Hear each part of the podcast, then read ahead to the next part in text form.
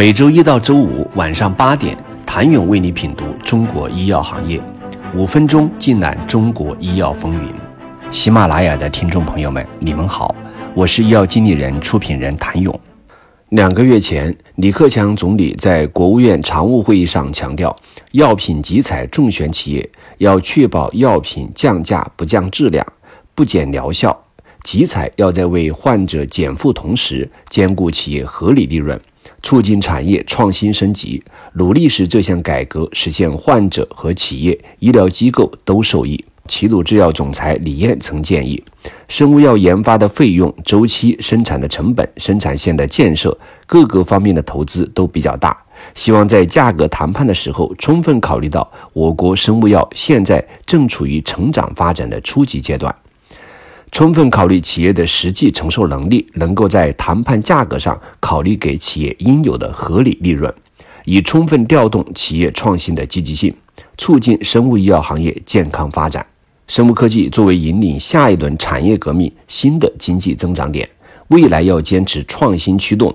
大力推动生物医药产业高质量发展，就需要加强基础研究，强化以创新上市为核心的医药创新，补齐短板。增强生物医药产业链、供应链的稳定性和竞争力。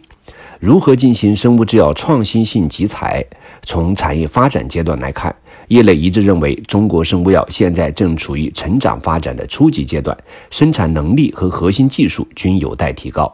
生物制品整体产能有限，同时受限于生产特殊性，短期大规模扩产困难，需要培养长期供应的能力和稳定性。因此，创新性的采购政策需要重视生物制药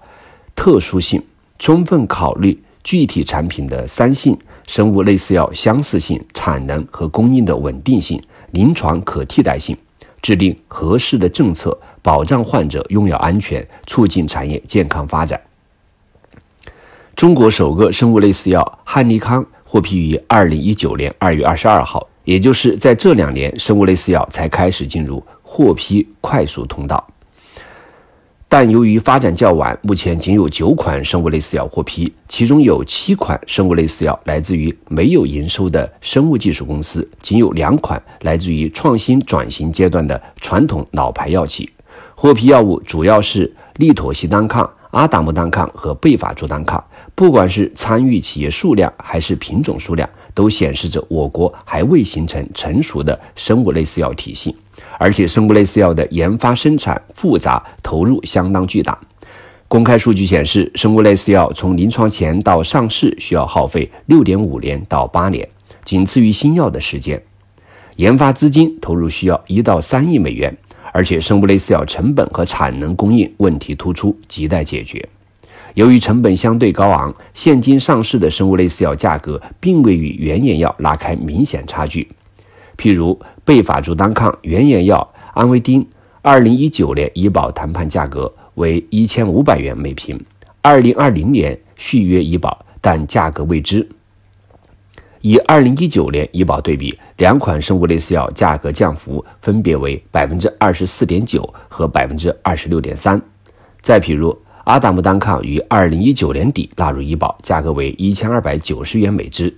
百奥泰的生物类似药则为一千一百六十元每支，海正和信达的则为一千一百五十元每支，差异不大。而且这些企业的产能供应问题也十分突出，亟待大面积扩产。